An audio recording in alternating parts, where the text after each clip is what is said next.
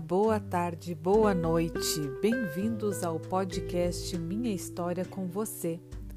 E este é o episódio número 1. Um. Vamos falar sobre o protagonismo feminino na cultura. Você conhece Selma Psidminski?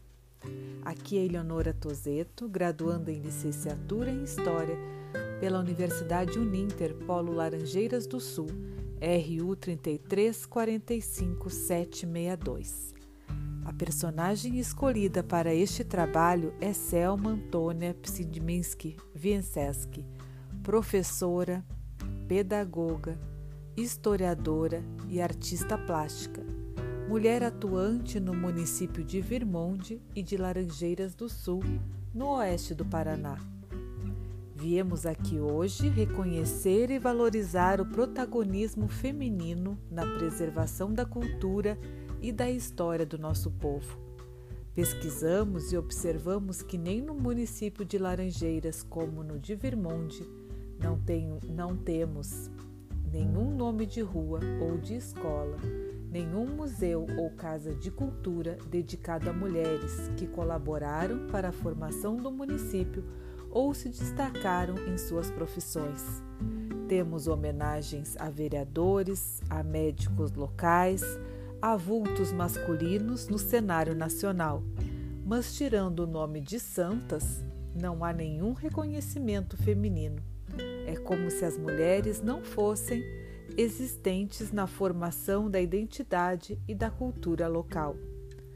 Porém, dentre tantas mulheres que são expoentes em nossa região, vamos destacar a atuação de Selma eu, eu a conheci quando os meus filhos começaram o ensino infantil na Escola Anjo da Guarda, a qual ela e sua irmã são fundadoras. Selma nasceu e cresceu em Virmonde, no Paraná, antiga colônia Mola-Faca, fundada por imigrantes poloneses. Em 1995, graduou-se em História pela Unicentro e em Pedagogia em 2009. Especialista em interdisciplinaridade e educação pela Unibem em 1998, gestão escolar pela Unicentro em 2011 e História, Arte e Cultura pela Universidade Estadual de Ponta Grossa em 2013. Em 2017, graduou-se como mestre em História pela Universidade Estadual de Ponta Grossa. Com 23 anos, fruto de sua monografia, publicou o livro Virmonde, Colonização e Desenvolvimento, que foi publicado pela Universidade de Varsóvia, na Polônia, em 1998, através do Centro de Estudos Latino-Americanos. E neste ano de 2020, como resultado de sua dissertação de mestrado, publicou o livro Tensões na Construção Identitária Polonesa fruto de mais de 20 anos de entrevistas e pesquisas em jornais e documentos de época.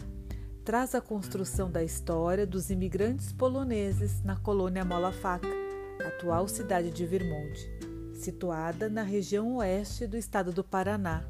Reconstruindo a história desta colônia, pode-se compreender a formação da identidade cultural paranaense.